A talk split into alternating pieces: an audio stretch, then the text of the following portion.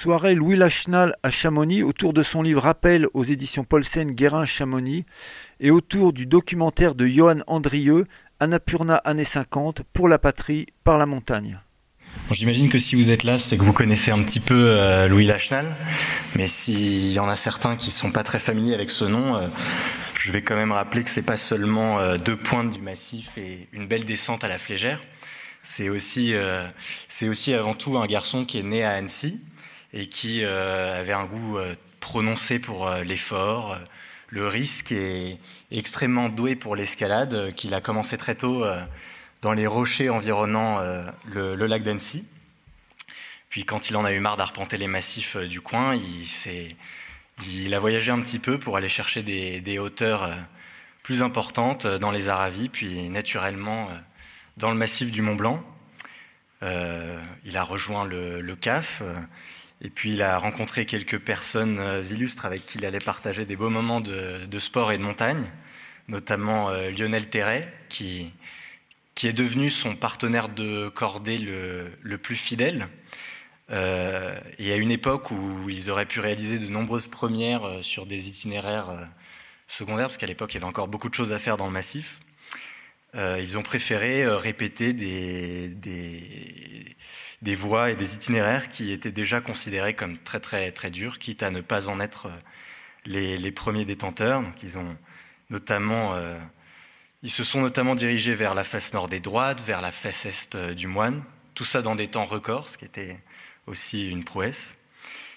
Et puis euh, est venue la, quatrième ascension de l'éperon Walker dans les, dans les Grandes Joras euh, en 1946, suivie l'année d'après d'une ascension aussi remarquable, puisqu'on parle de la face nord de Leiger, mais alors, cette ascension, a la particularité que Lachenal a, longtemps voulu la faire, mais cru ne pas pouvoir la faire, parce que pour lui, c'était pas possible de l'imaginer sans, son partenaire de cordée le plus fidèle. Et il a fallu le convaincre, comme euh, vous allez le comprendre. On va lui donner la parole, en fait, dans un extrait euh, du livre Rappel, euh, que va nous lire tout de suite Lorraine. En alpinisme, comme en toute autre chose, un succès en amène un autre. On commence par un petit, cela réussit, on voit plus grand. Là encore, on réussit. On en arrive à l'éperon nord de la pointe Walker. Où désormais irons-nous étancher notre soif d'aventure À la face nord des Grandes Jorasses est lié un autre nom dans l'histoire de la conquête des grandes parois des Alpes. C'est l'Eiger, avec sa célèbre face nord-ouest, l'Eigerwand. Célèbre parce que les alpinistes ont pu la contempler de la petite Chédec, célèbre surtout par l'histoire et la fin tragique des nombreuses tentatives menées par des cordées allemandes, italiennes, autrichiennes, célèbre enfin par la retentissante victoire des Austro-Allemands Eckmer, Work, Harrer, Kasperek en 1938. Ce qui nous tente, c'est une envie d'aventure, c'est la perspective joyeuse d'être les premiers à revivre, sans notes techniques, sans renseignements précis, ces grandes journées de lutte intense, de retrouver les rares traces de ceux qui, à l'époque de la première ascension, étaient en tête de l'alpinisme mondial. Autant dans notre massif des aiguilles de Chamonix, nous aimons partir la course bien préparée, autant ici, l'idée d'avoir à rechercher notre voie met un parfum de plus à l'exploration de cette montagne que déjà je fais mienne. Lionel Terret, mon habituel camarade de cordée, est à Val d'Isère très entier, n'aimant à s'occuper que d'une chose à la fois. Il fait du ski. Son moral pour les grandes entreprises d'été est très déficient à la suite d'un stupide accident dans lequel il faillit perdre l'index de la main droite. L'été prochain, si je fais encore de la montagne, je ne ferai que des courses de glace, dit-il. Je suis très ennuyé car, indépendamment de ses qualités techniques, j'éprouve énormément de plaisir à être en montagne avec lui. Le choix d'un autre camarade de cordée ne me vient même pas à l'idée. Il fallait agir en profondeur sur le moral même, et c'est Marianne qui, au cours de ses nombreuses visites à Val d'Isère auprès de son mari, sera mon ambassadrice. Pouvais-je mieux choisir? Une photo de la face nous est envoyée de Genève. Je demande à Marianne de la suspendre au-dessus du lit conjugal pour qu'il l'ait constamment sous les yeux. Je comptais qu'un travail subconscient se ferait dans l'esprit de mon camarade et que, l'habitude aidant, il se familiariserait avec cette course, comme je m'étais déjà familiarisé avec elle. Les grandes parois sont très bizarres. Lorsqu'on les voit pour la première fois, elles effraient. Lorsqu'on pense y aller, la frayeur semble disparaître, et lorsqu'on prépare la course, elle est déjà à moitié faite. Malin, hein, le Lachenal. Bon, j'en profite, euh, je profite de cet extrait euh, tiré du livre Rappel pour remercier les, éditions Guérin qui ont eu l'idée de, cette soirée et remercier aussi la, mairie de Chamonix qui l'a rendu possible ici au, au Majestic. Et donc, euh, Leiger, qui classe euh, Lachenal euh, et parmi les, meilleurs alpinistes euh, de l'époque. donc, c'est sans grand étonnement que l'année suivante, Lachenal devient guide de la compagnie de, Chamonix en 1948, à une époque où la compagnie des guides de Chamonix commence à s'ouvrir un peu aux, guides qui ne sont pas nés dans la vallée. Ensuite, l'année qui a suivi, Lachenal s'est concentré sur d'autres sommets, multiplié les ascensions, prouvé qu'il était toujours non seulement dans le coup, mais qu'il avait une, agilité dans tous les terrains, sur, euh, glace, sur rocher. Euh, et on l'a souvent qualifié, on a souvent qualifié sa démarche de, féline et d'aérienne. Et donc en 1949, le bruit court qu'une expédition vers l'Himalaya se, prépare, une expédition d'ampleur à laquelle les meilleurs alpinistes français ont envie de participer. Et c'est sans, sans, grand étonnement que le blagueur assoiffé d'action et de vitesse qu'est qu Louis Lachenal euh, apprend qu'il qu va y, en être. Et fasciné par le Népal, il, se lance dans une, dans une, expédition qui va complètement bouleverser sa vie, mais aussi bouleverser euh, l'histoire de, de, la montagne et de l'alpinisme. Je vous propose de lire un, second extrait euh, qui évoque les débuts de cette expédition. Jeudi 11 mai 1950. Toujours seul, sans nouvelles de personne. Peut-être certains rentreront ce soir, en tout cas très tard. Hier soir, j'ai visité le temple qui se trouve à côté du camp. Il est très beau. Je me permets d'emprunter quelques pages d'un livre écrit en tibétain. L'après-midi, je dors un peu, puis j'ai les éternelles visites de l'après-midi, les notables du village, avec lesquels je ne peux pas parler, mais uniquement échanger quelques sourires. Au moment où j'écris ces lignes, un Népalais est penché sur moi et est très étonné de me voir écrire de cette façon. Comme annoncé par la radio, le temps est très vilain. Il y aura de gros orages. Sur le Dola, c'est très noir. Je dors un peu l'après-midi et c'est l'éternelle promenade dans le village. Je ne vois rien de bien spécial. À mon retour, il y a des traces de vibram sur le chemin. Je comprends que quelques-uns de mes camarades sont peut-être rentrés. En effet, au camp, je trouve Udo et Lionel. Ils sont montés de nouveau un peu plus haut dans le glacier, mais ont trouvé idiot de continuer ce passage qui ne peut être entrepris par des caravanes pour ravitailler un camp supérieur. Schatz et Udo sont encore restés au camp 4000 pour la soirée. Au camp 5000, une tente a été traversée par une pierre tombée de la montagne. Repas pour moi plus agréable que les précédents, car je ne suis plus seule. Dimanche 14 mai. Séance de métabolisme pour Gaston. Hier soir, avec Lionel, attiré par les bruits du tambourin, nous sommes allés vers la pagode. Sous un préau près de celle-ci, un lama est accroupi. Il chante en agitant de temps en temps un tambourin et une sonnette et en soufflant dans un fémur humain en guise de flûte. Sa prière dure au moins une heure. Le courrier doit partir, paraît-il. Je vais faire une lettre à mon Adèle, quoique je ne sois plus bien sûr que le courrier parvienne à destination. Vers 11h30, Momo arrive. Il rentre avec Ishak de la reconnaissance de cinq jours vers le col de Tilicho, situé beaucoup plus au nord. Ils ont beaucoup marché, découvert un lac inconnu, un des plus grands du Népal, franchi un second col de Tilicho, mais ils n'ont toujours pas vu la Napurna, masqué par une grande barrière de rocs et de glace qui draine les sommets de plus de 7000 mètres. Ils sont descendus jusqu'à Madangot pour voir si quelqu'un avait vu la Napurna. Mais personne n'en a jamais entendu parler. La raison est bien simple, personne ne l'a jamais vu depuis ici. Du coup, la suite, bah, on la connaît, hein, avec cet exploit euh, réalisé le, le, 3 juin 1950. Euh, Maurice Herzog et, Louis Lachenal sont les, deux premiers hommes à atteindre un sommet de plus de 8000 mètres, la Napurna. Un exploit euh, qu'ils vont d'ailleurs payés très chèrement puisqu'ils sont amputés de tous leurs orteils. Et donc je vais inviter maintenant euh, Catherine Cueno, qui est euh, une éminente iconographe très calée sur la question et qui va nous expliquer comment en fait elle a travaillé sur dans le cadre de, de l'édition de, de, Rappel. Bonsoir Catherine. Bonsoir. donc du coup, cet exploit à la, à la Napurna a, été suivi par un livre de, de Maurice Herzog, euh, qu'il appelle son roman vrai et qui a eu un certain retentissement. Lui, si je ne me trompe pas, euh, s'en est, est, pas mal servi pour sa carrière politique. On peut rappeler qu'il est devenu député, maire de Chamonix, mmh. euh, secrétaire d'État aussi. Et dans le même temps, Louis Lachenal, lui, avait signé une clause de confidentialité. Alors je ne sais pas si tous les membres de l'expédition... Si, tous les membres. Tous les membres avaient signé ça et donc qui était une clause de confidentialité euh, qui était valable 5 ans. Et donc, euh, c'est un laps de temps pendant lequel il n'avait pas le droit de, publier une version, quelle qu'elle soit, personnelle de l'expédition. Tout à fait.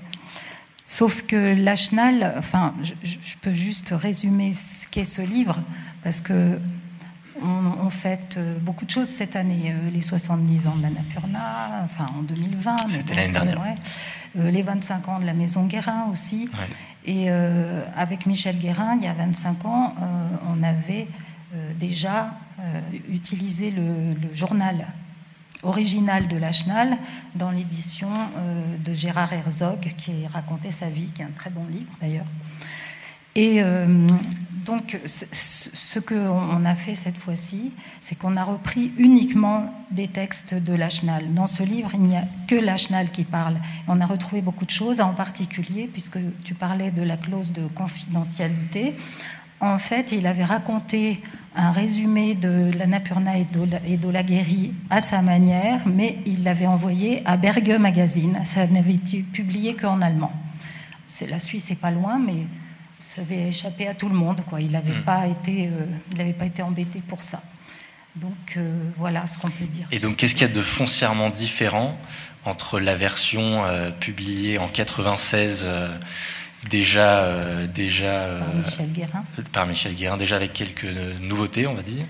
Et, donc ce, ce, livre rappelle où cette fois on a beaucoup plus de textes à la première personne Oui, parce que dans l'édition de 96, on reprenait intégralement le texte de Gérard Herzog, le frère de Maurice, dans lequel on avait enchâssé le, journal de Lachenal.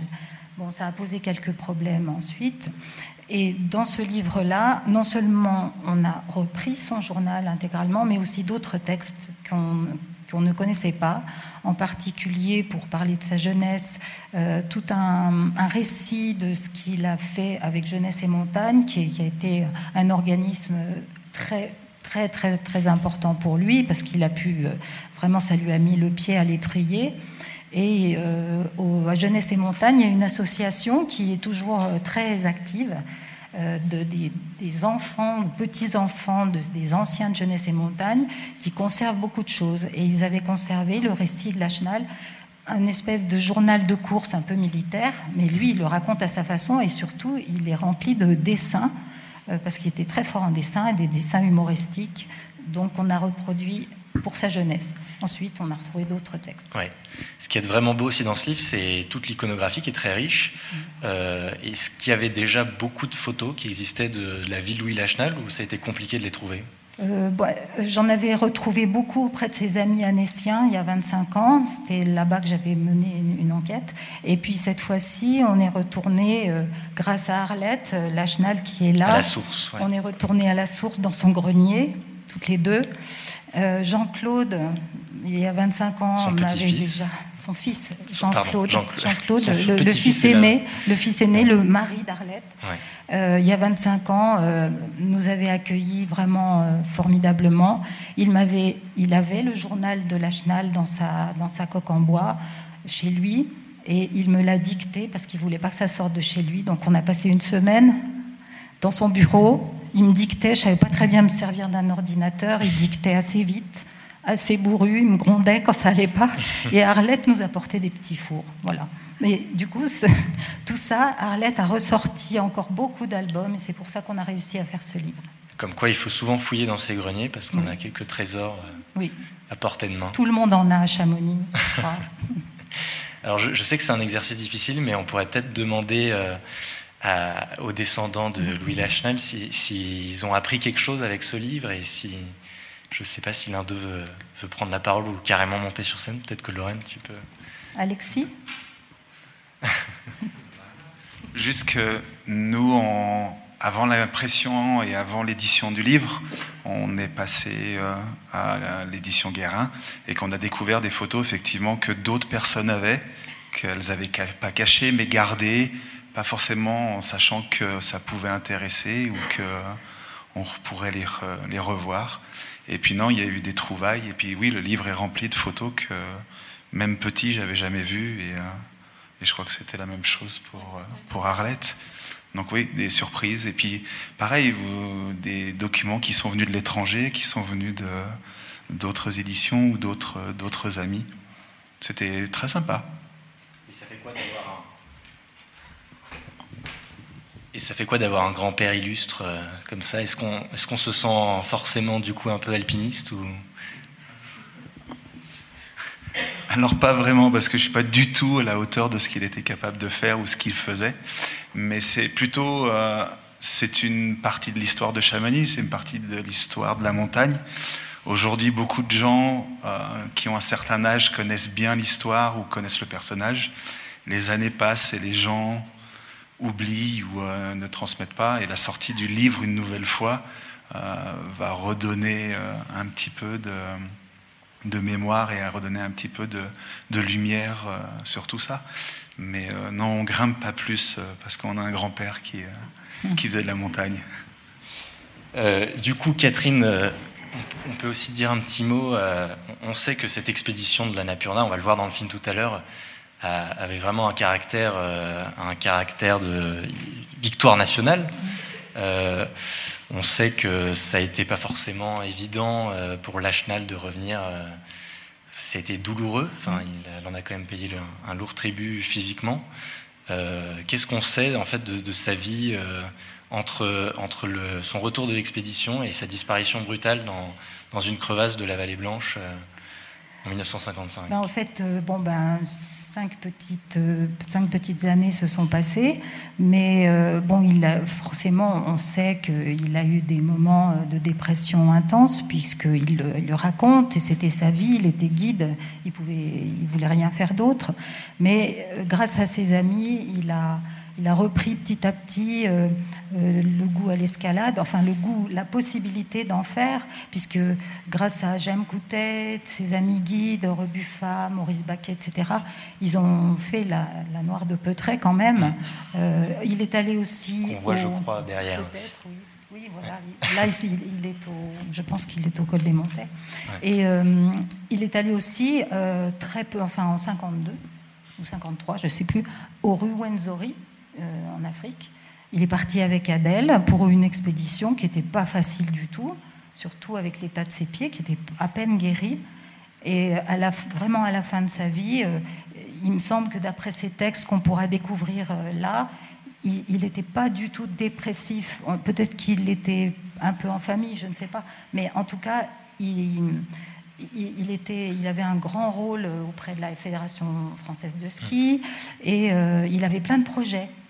Et il est allé au Mont-Rose avec euh, Maurice Herzog. Et ils sont partis, il raconte ça, c'est très émouvant parce qu'ils ont décidé de partir tous les deux. Euh, ils voulaient personne. Sans prévenir personne. Sans prévenir. Ils auraient pu appeler Match qui, aurait, qui serait accouru. ce serait fait un plaisir d'aller Donc c'était vraiment. Euh, certaines, bien sûr qu'ils ont eu beaucoup de moments de désaccord, mais au bout de cinq ans, je pense qu'ils étaient, ils avaient passé un cap. Quoi. Ouais. Voilà. Et Lachenal était un bon garçon. C'était, alors certains le décrivent comme une personne euh, introvertie, d'autres au contraire comme un grand plaisantin. En tout cas, c'était devenu un fou du volant aussi. Ah oui, ça, on l'a beaucoup raconté. Mais je préfère parler de son surnom, parce qu'il s'appelait, on le surnommait Biscante, et ça venait du biscantin, qui est du cidre que fabriquaient ses, ses oncles dans la région d'Annecy. Il en avait toujours un peu, et voilà, il s'appelait Biscante parce qu'il était pétillant comme le, cidre. Bon, mais je suis peut-être pas très objective. on, va, on va lancer le film qui va, qui va suivre, mais d'abord peut-être on peut peut-être juste expliquer pourquoi le livre s'appelle Rappel. Oui, c'est important parce que en fait, on a retrouvé aussi dans dans les archives d'Arlette et de Jean-Claude, on a retrouvé une lettre de son éditeur Pierre Auray euh, qui, dès sa mort, avait écrit à Adèle, la femme de, Louis, pour lui dire que, que, Louis était très avancé dans son manuscrit de livre et qu'il avait décidé de l'appeler Rappel. Alors rappel, ben, ça peut être les rappels de toutes sortes en montagne, mais ça peut aussi vouloir dire euh, j'existe, je veux raconter mon histoire moi, quoi. Voilà. D'accord. Bon bah du coup maintenant on va on va voyager euh, jusqu'en Annapurna. Et on va retourner en 1950 vivre cette expédition à travers un film de 52 minutes réalisé par Johan Andrieux. Et puis, euh, on a la chance de l'avoir avec nous, le, jeune réalisateur, donc on, on, pourra lui poser quelques questions à l'issue de la projection. À tout à l'heure. Merci.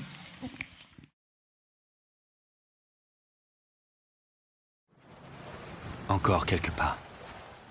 L'arête sommitale se rapproche insensiblement. Nous nous hissons comme nous pouvons. Est-ce possible? Mais oui. Un vent brutal nous gifle. Nous sommes sur la Napurna. 3 juin 1950. Les Français Maurice Herzog et Louis Lachenal sont les premiers hommes à réussir l'ascension d'un sommet de plus de 8000 mètres, l'Annapurna. Mais derrière ce succès triomphal et les glorieux récits de l'époque, que s'est-il vraiment passé là-haut? Qui sont ces deux hommes si différents, réunis pour le meilleur et pour le pire, au sommet du premier 8000 quels sont les ressorts et les enjeux d'une expédition financée en grande partie par l'État français En France, après une guerre qu'on n'avait pas gagnée tout seul, on avait besoin de retrouver des occasions de fierté nationale. Et donc gagner une bataille euh, en Himalaya, c'était, c'était un chapitre de l'histoire de France qu'on écrivait.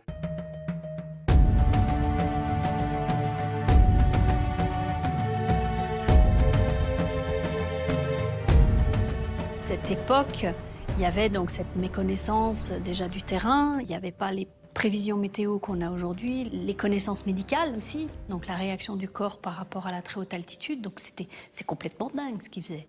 C'était complètement dingue.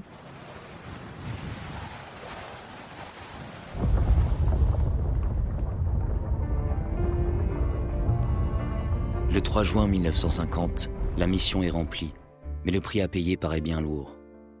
Les deux du sommet incapables de marcher, seront portés à dos d'hommes. Leurs gelures sont si graves que le médecin de l'expédition sera contraint d'amputer au fur et à mesure les phalanges devenues noires et sans vie.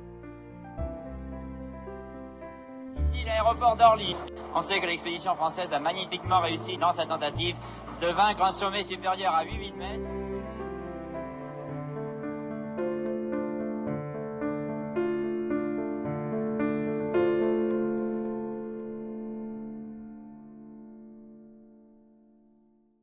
Un jeune réalisateur comme toi euh, s'est intéressé à, cette expédition euh, dans un format de 52 minutes Alors, moi, moi j'ai mon père qui est, producteur déjà de, films de montagne.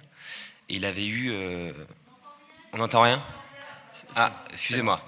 J'ai dit, moi j'ai mon père qui est, déjà producteur de, films de montagne à la base et qui avait eu une idée de faire une série sur les, sur les premières des 14 000 donc à la base, il m'avait dit euh, tiens, on, viens, on essaye d'écrire et d'approfondir ce sujet. Et euh, bon, finalement, les, les télés voulaient pas de, cette série, mais c'est vrai qu'avec les 70 ans de la Napurna et l'histoire étant sur la Napurna tellement, tellement forte, tellement extraordinaire, je trouve, humainement, euh, sportivement, dans tous les, enfin, dramatiquement aussi, dans tous les sens du terme, on a reproposé à nouveau à France 3, à Rhône-Alpes, cette histoire, et ils nous ont dit ok on y va pour les 70 ans. En, à la base, on était parti sur un truc un peu plus, vraiment plus sur l'histoire de, Louis Lachenal et de Maurice Herzog.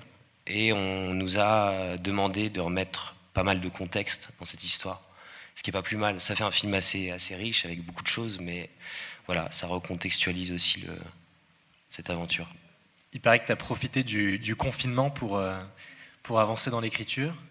Euh, ça t'a pris beaucoup de temps, j'imagine, notamment de réunir toutes ces, archives euh, et de te replonger dans les récits?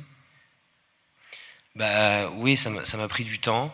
Et puis on évolue aussi au fur et à mesure parce que moi je connaissais très peu cette histoire. Et quand on la découvre, on découvre plus on va un, peu loin dans cette histoire, plus on découvre l'importance aussi de ce contexte et le fait que dans ce contexte, les, les, bon, les deux personnages, on va dire entre guillemets principaux, même si tous les autres sont, sont hyper importants, hein, mais les deux sommiteurs sont quand même euh, très dépendants du, du contexte de, leur époque et, et, sont des marionnettes bon, plus ou moins heureuses et plus ou moins avec plus ou moins de, d'envie et de conviction pour, pour ce qu'ils font, mais sont quand même des marionnettes de, de ce contexte-là, d'une certaine façon. Tu, as rencontré des difficultés pour euh, réunir euh, toutes ces images euh, dans la construction de ton film? Oui, oui. Surtout qu'on avait un. Il n'y a pas énormément d'images de là-bas. On avait des problèmes de budget parce qu'on n'avait pas un très très gros budget. Donc, si on a pu aussi faire ce film, c'est grâce notamment à Madame Arlette Lachenal. C'est grâce aussi aux éditions Guérin et notamment Catherine Queno qui, m'a permis d'avoir accès. Mais à plein d'autres gens, c'est-à-dire, euh, je ne sais pas si vous avez vu, mais il y a des images aussi qui sont vieillies parce qu'on ne pouvait pas. Ouais, donc des images de François Damiliano, de Sophie Lavaux, de plein de gens. Bref, c'est un puzzle de la, FFM aussi, d'autres expéditions pour euh, voilà, faire ce, puzzle d'images qui était, très compliqué à illustrer dans le budget. Et après, le, commentaire, toi, tu as une certaine expérience, tu as fait beaucoup de doublage euh, de voix off, de, documentaires. Ça t'aide comme ça dans, dans l'écriture? Ouais. Moi, j'aime bien écrire déjà, et puis j'aime bien, bien euh, dire des voix off. Donc c'est, c'est... Puis le, le, film s'y prête bien, parce que du coup, on a, voilà, on resitue tout un récit. Moi, je voulais raconter cette histoire aussi à des gens qui la connaissent pas à la base, quoi. Parce que moi, c'est vrai que je suis d'une génération, moi, je connaissais pas cette histoire. Et il y a plein de gens de ma génération qui la connaissent pas. Et, on nous dit des fois en télé que l'alpinisme ou la montagne, ça, ça, parle pas au grand public. Je, ne suis pas très d'accord. Je pense qu'une histoire comme ça euh, parle aussi d'humain, parle aussi de, contexte politique, historique, donc peut parler à, à beaucoup de gens. Je pense qu'on peut demander aux gens s'ils ont des questions éventuellement et faire circuler un micro que je vais donner tout de suite à Lorraine. Déjà, bah, petit intermède, un, grand merci quand même à la, à la, mairie de Chamonix et au Majestic parce qu'on a tourné euh, la plupart des, des, interviews dans une salle juste à côté là. D'accord, là, donc on est dans les backstage en fait. On est dans les backstage, ouais. On n'a pas tourné ici, mais dans une petite salle un peu plus. Oui, ça y est, je crois que ça marche. Euh, bonsoir. Oui, votre conclusion, enfin la conclusion d'un de vos intervenants de dire que finalement l'alpinisme est revenu aux alpinistes. Euh, je la trouve peut-être un petit peu, elle est belle, elle est poétique et idéale, mais alors vous ne pouviez pas en parler forcément de tout dans, votre film, mais le business de l'Everest, euh, américain, mais pas qu'américain, où pour quelques dizaines de milliers de dollars, euh, n'importe qui presque peut monter à l'Everest, donne une autre image de, la montagne. Alors, vous ne pouviez pas effectivement en parler, parce que vous ne pouvez pas parler de tout, mais ça, ça ternit un petit peu enfin, cet idéal dont vous parlez. On m'a déjà fait la, remarque, ouais. Et c'est vrai que bon, il y a un côté un peu, un peu naïf peut-être là-dedans, peut-être un petit excès de, poétisation de la chose. Mais en tout cas, il n'y a plus euh, cette, pression aussi patriotique, il n'y a, plus, a plus ces choses-là qui font qu'on est... Il me semble qu'on peut quand même continuer à grimper des montagnes aujourd'hui euh, sans, enfin, on n'a plus cette pression du, contexte historique, on n'a plus cette pression de compétition internationale. Donc après, oui, évidemment, il y a les sponsors, il y a tout ça. Mais on est quand même sorti. C'est le propos du truc, c'est débarrasser des, drapeaux, euh, des martyrs et des héros nationaux. L'alpinisme est redevenu ce qu'il était à son commencement, une histoire entre les hommes et des montagnes. Ok, il y a les sponsors qui se sont rajoutés par-dessus, c'est vrai. Mais euh, c'était pas le propos, effectivement. Mais c'est sûr qu'on ne peut pas tout dire dans un, dans un 52 minutes. Il y a plein de choses qu'on aurait aimé dire, notamment euh, sur les Sherpas qu'on n'a pas pu. Euh, qui sont vraiment au cœur, de, au cœur de cette expédition. Ouais, qui sont au cœur de cette expédition. Et, euh, et c'est vrai qu'on aurait aimé plus en parler, mais c'est trop compliqué quand on nous demande de, de, parler aussi au grand public, de nous faire re l'historique de, de l'himalayisme, tout ça on parle pas à des experts, on peut pas, on peut pas parler de tout, c'est pas possible. Enfin, en 52 minutes. Une petite question. Bonsoir. Bonsoir. Euh, la question qui nous titille tous, c'est est-ce que le fait que Herzog a refusé de renoncer, est-ce que c'est la cause effectivement de tout le drame et de toutes les gelures? Alors il y a d'autres pistes qui ne sont pas montrées là dans le film et dans les, dans les, documentations euh, classiques, c'est qu'effectivement, selon Croix Herzog, la conversation sur le renoncement, c'est une heure ou deux avant le sommet. Bon, mettons peut-être deux heures avant le sommet, donc le temps de redescendre, le même parti, c'est peut-être. Donc ça les retarde d'environ trois heures.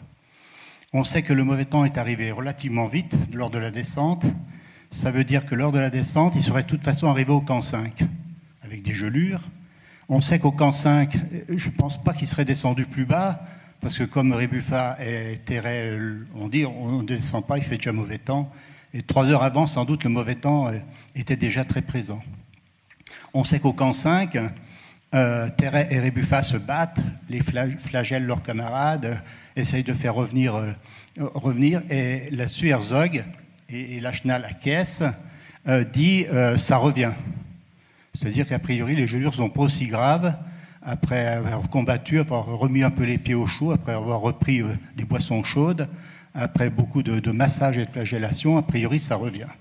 Et le grand drame, finalement, euh, peut-être de l'Annapurna, je ne sais pas ce qu'en pensent les gens là dans la salle, il y a des spécialistes, plus spécialistes que moi sur l'histoire, mais le grand drame, c'est le mauvais temps. C'est la tempête qui s'abat un jour trop tôt. L'histoire de l'Annapurna aurait peut-être même pas existé s'ils avaient pu, en arrivant au camp 5, imaginer que le lendemain, ils puissent filer directement en bas et aller très très loin, pas se perdre en route, pas rebivouaquer dans une crevasse. Euh, et je pense, enfin on peut penser que le, grand drame, euh, c'est peut-être moins la décision de non-renoncement d'Herzog, plutôt que du, terrible mauvais temps et de la tempête extraordinaire qui ramasse. On pourrait en discuter là, je pense qu'il y a, il on a réagir quelques personnes dans la salle. Euh, moi, moi, je suis pas, je suis pas spécialiste non plus. J'y étais pas. J'y étais pas. Voilà, je me suis basé sur les écrits de de Louis Lachenal et de, Maurice Herzog, et puis sur ce que j'ai pu entendre des, intervenants qui, euh, au départ, quand même, étaient plus qualifiés que moi pour parler de cette histoire aussi. Et donc, euh, je me suis renseigné, j'ai cherché, j'ai demandé à, tous ceux qui ont étudié un peu cette histoire de près, et j'ai essayé de m'approcher le plus possible de la vérité. Et quand, euh, et quand je ne savais pas, je ne savais pas. Par exemple, quand je dis par un mystère que l'histoire, enfin quand on dit que par un mystère que l'histoire ne dit pas sur la récupération du, manuscrit de Lachenal par Maurice Herzog euh, à un moment, c'est que j'ai pas trouvé cette information-là ou que j'avais des plusieurs hypothèses. Donc je, ne peux pas après euh, m'avancer sur des hypothèses. Donc je j'en parle pas. Tu n'es pas rentré dans le jeu de l'alpinisme fiction? Non. Est-ce qu'il y a d'autres questions éventuellement Oui, bonjour. Euh, moi, je suis embêté parce qu'en fait, vous avez déjà répondu à la question, mais je vais quand même la reposer. On ne sait jamais. Mais comment ça se fait qu'il a chopé le manuscrit? Est-ce que vous avez au moins une hypothèse? Comment, comme Maurice Herzog, euh, le manuscrit de Lachenal. Ça vous a fait réfléchir, je pense. Mais est-ce que vous avez des hypothèses à lancer? Pourquoi? Je sais, c'est pas du tout une question polémique ou que ce soit, parce que pas. Mais en effet, vous l'avez dit, la question s'est posée et vous n'avez pas de réponse, mais peut-être des hypothèses. Mais est-ce que vous pouvez nous dire les hypothèses? Voilà, je... Euh, ouais, je fais attention parce que les hypothèses qu'on m'a dit, j'ai pas envie de les, citer parce que ça, impliquerait les gens qui, m'ont donné ces hypothèses. Je pense que finalement, finalement en quelque sorte, c'est peut-être presque un détail parce que c'est aussi voilà la problématique. Je pense que c'est on, a voulu de faire, de cette victoire une victoire nationale euh, qui avait pour but euh, de, montrer une, France glorieuse et première en quelque chose.